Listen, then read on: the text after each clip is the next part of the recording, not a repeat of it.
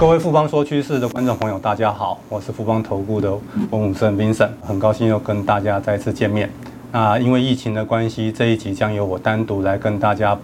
报告整个碳中和的一个商机对于整个电池储能产业的一个影响，还有整个产业的一个未来发展趋势。我们来看这一页啊，基本上呢，在整个一个一九九七年的时候，联合国通过了一个京都议定书。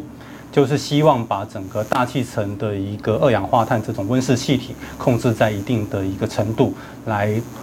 保护说整个整个地球的一个生态环境。那在二零一五年的时候，巴黎协定呢，主要的一些工业国家的领袖就通过了，希望能够在二零五零年到二零两千一百年这段期间呢。能够让整个的一个地球这些主要的国家都能够达到碳中和这样子的一个程度。那什么叫碳中和呢？碳中和就是透过希望能够透过各种节能减排的一个方式，包含说使用这种那种低排碳的这些能源呐、啊，或者是说植树造林啊，靠各用各种节能减排的方式来减少我们在整个的一个地球的整个二氧化碳的排放量，然后。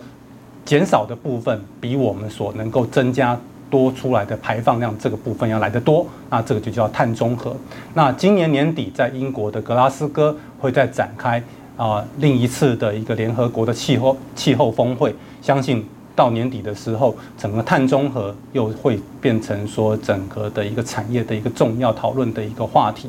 那其实呢，最近这些年来呢，各个国家跟政府都在积极的针对。高排放二氧化碳污染的这种的产业，都在进行各种可能的调控管制方法，包含各种可能的环境税、燃料税，甚至碳税这样子的一个苛征，也让整个的一个碳中和商机变得越来越明显。那包含说，从二零二零年的三月，欧盟就制定了欧欧洲气候法。他就明定要在二零五零年之前，他要能够达到整个的欧盟地区都要达到碳中和这样子的一个标准。那同年的一个九月啊，中国大陆在联合国的发言，他也习近平他也说了，中国会努力在二零六零年之前达到碳中和。那美国总统拜登在今年一月就任之后，他也宣誓要花两兆美元投入，然后希望能够让美国在二零五零年之前就要达到。碳中和这样子的一个目标，全球目前已经超过五十个国家以上都有在针对就碳中和的一个发言。那大部分都是在二零五零年之前就要达到碳中和。那这样子的一个政策力量也推升了整个一个整碳中和的一个商机。我们可以观察到，在二零一八年之前，整个碳权排放权的一个期货，好，的一个价位大概是在一公吨十欧元以下。可是从二零一八年开始就开始逐步的一个上升，到近期的话涨势是加快的。到今年的六月份，基本上每公吨就已经突破了一公吨五十欧元这样子的一个价位。华尔街已经在预期，在未来几年，整个碳排权的期货价格一公吨可能会超过一百欧元以上。那我们就可以知道说，整个碳中和的一个商机是十分庞大的。要分析整个碳中和的商机，我们先要来了解主要的一个二氧化碳排放的产业是什么啊？第一个的话就是电力产业。那全世界的这些电力公司、这些发电产业，它大概贡献了超过百分之四十以上的二氧化碳的排放量。那它就是一个最大的一个二氧化碳的排放的来源呐。那所以说，整个来讲的话，现在。为什么会很积极的要去发展再生能源啊？不管是呃太阳能、风电这些的一个再生能源，然后来取代原本的火力发电，就是希望能够降低整个一个电力公司发电产业的整个的一个二氧化碳的排放量。啊，但第二大的话，就是在所谓的交通工具，也最主要就是燃油车啊。那这个部分的话，大概贡献超过百分之二十二以上的二氧化碳的一个排放量。那所以就是这近几年来，包含就是各个国家政府都在积极的推动电动车，甚至也设定了落日条款。很多的国家可能在二零三零年之后，它就在禁止禁售燃油车，那也就造成造成说整个电动车的一个快速的一个成长的这样子的一个方向。那再过来的话，第三个部分的话，就是在制造业的一个工厂。还有整个建筑业这个部分，大概贡献超过百分之二十的一个二氧化碳的一个排放量。那因为我们都知道说，这些工厂原本的不管是在空气的排放或者水的排放，以前都会有一些污染这样的状况。那现阶段就希望透过说能够引进一些高效低排这样子的一个制造方式，那就是我们之前跟大家。有做过很多次说明的工业四点零的一个方向，那让整个一个生产更有效率，然后产生的一个污染的一个状况会更低，这样子的一个情况。那透过电力发电产业这样子的一个转变。汽车从整个燃油车转到电动车，还有整个的一个建筑、那个制造业跟建筑业这样子的一个改变，我们希望能够透过这几个大的产业的一个控制，然后让整个地球的一个二氧化碳的排放量可以做一个明显的一个减少。那我们刚刚前面谈到，就主要的一个排放来源前两大，就第一个是电力公司的发电嘛，第二个就是。啊，燃油车，所以我们其实在看到整个碳中和的一个能源商机，大家第一个一想到，就再生能源啦，第二个就是电动车啦。但是其实呢，现阶段会有一个盲点，也就是现在再生能源的比重相对来讲还是不高的，大大概占全世界的整个，如果以太阳能跟风力发电这两个发电能源来看的话，大概只有占全世界的一个发电来源，大概只有百分之十。但是呢，整个电动车的一个快速的一个兴起的时候，基本上它所吃的电大部分还是火力发电而来的。那这样子会造成说，我虽然大量的使用电动车，减少了交通工具的二氧化碳排放量，但是我却增加了一个电力公司发电厂的一个二氧化碳排放量。所以它基本上并没有彻底解决说整个二氧化碳排放这样子的一个问题。所以这个中间呢，就要回到说，那我是不是要有更多的一个再生能源，才能够去解决这个问题？但是，当我们大力推动再生能源的时候，其实要去了解到，不管是太阳能或者是风力发电，它本身都是属于间歇性发电的，所以它本质上是没有办法单独成为一个常备电力。为什么这样讲？像太阳能，它本身受到日照时间的一个影响；那风力发电，它也受到季节性风力强弱的一个影响。所以它本身来讲，它就不是一个很稳定的一个发电来源。所以它必须要能够透过储能系统来把它发的电作为一个有效的储存跟分配。之后才能够变成一个稳定的一个发电来源。那这也就是我们在这边为什么要特别强调，在这一次的一个内容跟题目，要特别跟大家报，就是储能系统的一个未来的一个商机。只有说一个规模够大的一个够稳定的一个储能系统，它才能够去支撑更为一个大规模的一个再生能源的一个发电，然后也成为一个有效又。稳定的这样子的一个发电系统，再搭配上说未来一个电动车的一个发展，我们就能够说有效的来降低整个地球的一个二氧化碳的排放量。好，那我们再来看下一页。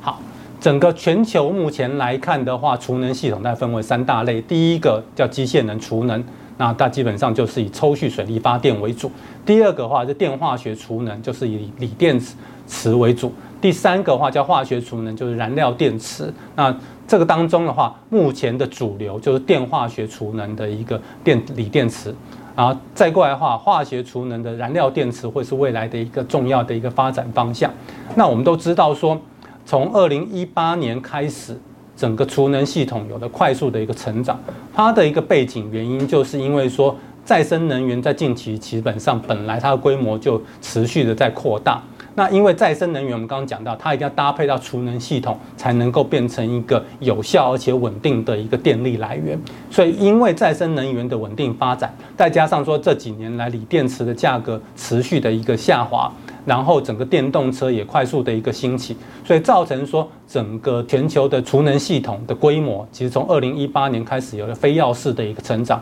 二零一八年整个全球的一个储能系统的规模超超过五千九百个百万瓦时，那基本上的话，它已经是二零一七年的一个储能系统规模的超过一倍。那预估到二零二四年呢，它会以整个百超过百分之七十以上的年复合增长率的快速增长，所以我们可以预见，就是未来整个的一个储能商机是非常的一个庞大。那我们再从整个刚刚讲过，目前整个的一个储能系统里面来讲，是以锂电池作为一个主流。那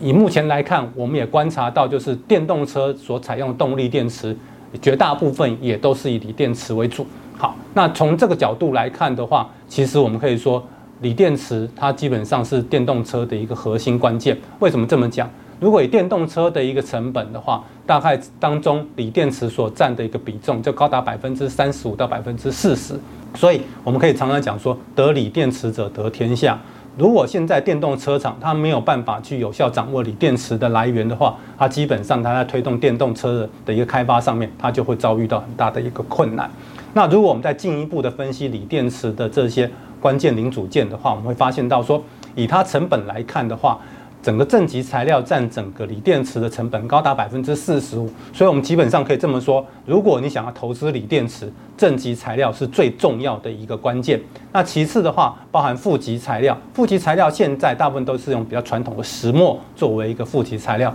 那未来的一个发展方向会是以细负极作为一个开发方向，这也是未来一个投资的一个重要的一个标的。那再过来的话，就是在我们观察到电解池，现阶段的锂电池。大部分都是液态的锂电池。那一所谓的液态，它并不是像水哦，它其实是胶状的一个电解质。好，那这种的一个是不目前的一个状况，但是未来的发展，电解质会朝固态电解质去做发展，那这会是整个锂电池下一波的一个未来发展的一个方向。那我们再看进一步来讲，如果电解质变成固态，那变成什么？那就是我们在讲固态电池。固态电池它就是说它的电解，它跟一般的锂电池最大的不同点就是它的电解质是固态的。那固态电解质有什么好处？第一个，它是比较轻的。好，以如果以正常相同的电容量来讲的话，固态电池的重量大概只有现在一般锂电池重量的一半。那我们知道，现在电动车的重量基本上是相当重。现在一台电动车的重量基本上是比同规格的燃油车是要来得重的很多，因为整个底盘就是它的一个电池的一个容量，啊，就是重量的相当的一个大。所以整体来看的话，就是如果采用固态电池的话，电动车的重量就可以减轻，那它就当然就可以提高它的续航力，也可以增加它的一个各项的一个性能。那也就是说，如果以同样重量的一个的电池的来看的话，基本上固态电池的续航力就会是整个一般锂电池的一个一倍。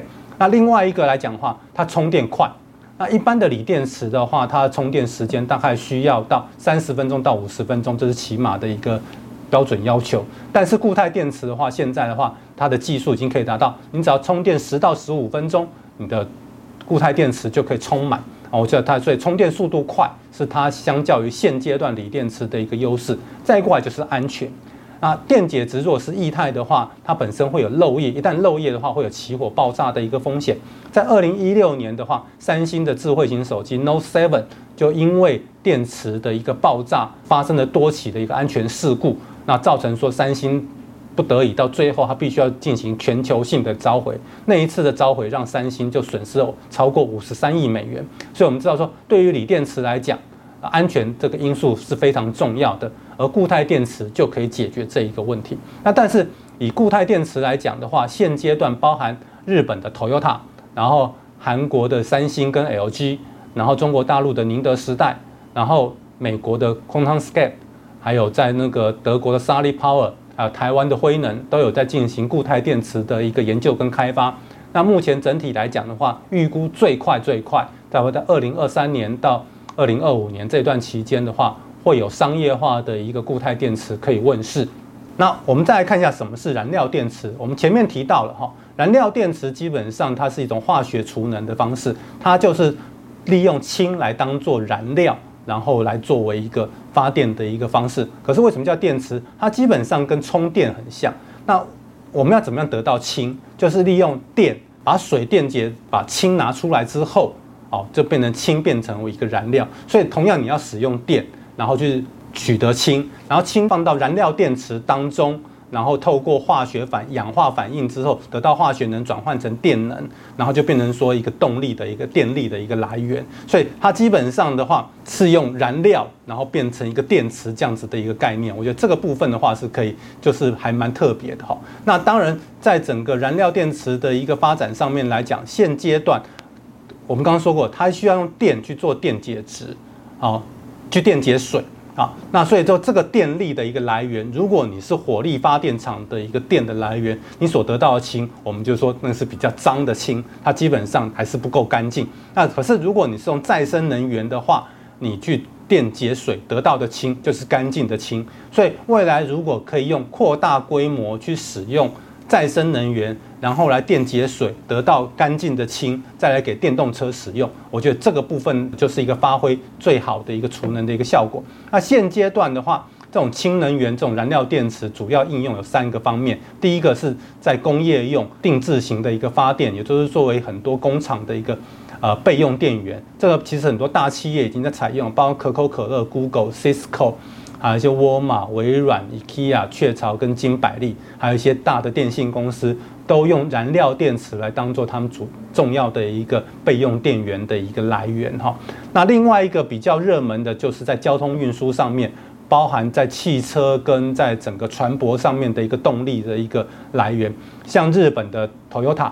跟韩国的现代，它都有开发出这种氢能源车。日本的 Toyota，它的一个车叫做 Mirai，就是大家现在在荧幕上看到这一台蓝色的车子啊，它那个充电的速度非常的一个快，加氢之后，它的一个时间大概只要三到五分钟。我想大家就跟锂电池要充三十分钟到五十分钟来相比，它就是有很明显的一个优势，基本上就跟我目前去加油站去加油的一个时间差不了太多。啊，第二个话就是它的续航力，Mirai 的一个。你充完一次氢气之后，你的续航力大概可以到一千公里。那跟现阶段的锂电池的车辆的续航力大概只有三四百公里来比，它就明显的有很大的一个优势。韩国现代的 Nexos 的那台氢能源车，它充一次电，它也有八百多公里以上的续航力。这个部分的话是整个氢能源车，也就是燃料电池未来的一个发展的方向。美国的话，它 GM 也在发展氢能源的一个物流车跟卡车。那为什么会要这样讲？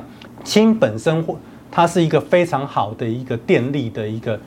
动力来源，但是它本身来讲，它有一些缺点，因为它会比较活泼，所以如果你没有好的储存方式的话，它可能会有爆炸的一个风险。所以一般来讲的话，加氢站其实在日本、韩国跟呃。美国、欧洲跟中国大陆其实都有加氢站，但是大部分的加氢站都是设置在郊区，而不是在人口密集区。也就是因为安全的考量，所以如何能够发展出比较安全的一个储存方式跟运送方式，再来如何去普及。广设加氢站，安全的加氢站，再过来如何去降低它的成本，会是燃料电池未来的一个发展。如果可以到那个时候的话，不管空调或是备用电源，也就可以使用燃料电池来作为一个比较好的一个发展的一个选择哈。那讲了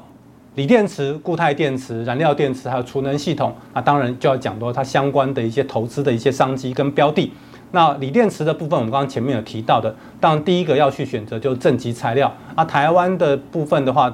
呃，在康普跟美琪玛是主要的一个正极材料的一个选择的一个标的。负极材料现阶段石墨会是以中碳为主要的一个代表，但是未来的话，包含像硕和，它去开发了细负极的一个负极材料，那也鸿海也因为这样子去投资了。硕和哦，所以我们认为硕和这一档个股的话，是未来的一个投资负极材料的一个主要的一个标的。那再过来的话，固态电池的部分，虽然目前都还没有实际的商品化，不过在美国已经已经有，Contecap 它已经是上市的，也在美国有都上百亿美元以上的一个市值。不过要比较值得留意，因为它的产品还没有正式的量产跟商业化，所以股价波动是比较大的。那这个风险大家特别留意。那再过来的话，燃料电池在美股的话有两档，包含 Bloom Energy 还有 Plug Power 这两档的上市公司。台湾这边的话比较多的话，包含像中兴电、顺德、康舒跟高力，那基本上都有燃料电池的一些。呃，不管是模组或者是一些关键材料的一些出货，我觉得这个部分的话是值得我们做一个特别留意。那当然讲到储能系统，关键指标就是二三零八的台达电，那其他包含像是智茂、新普、华晨雅力跟以盛 KY，都是大家在投资储能系统这边的话，值得去留意的一个个股啊。那以上呢，就是我们今天的一个富邦说趋势的一个内容，希望大家会喜欢。那我们下次再见，拜拜。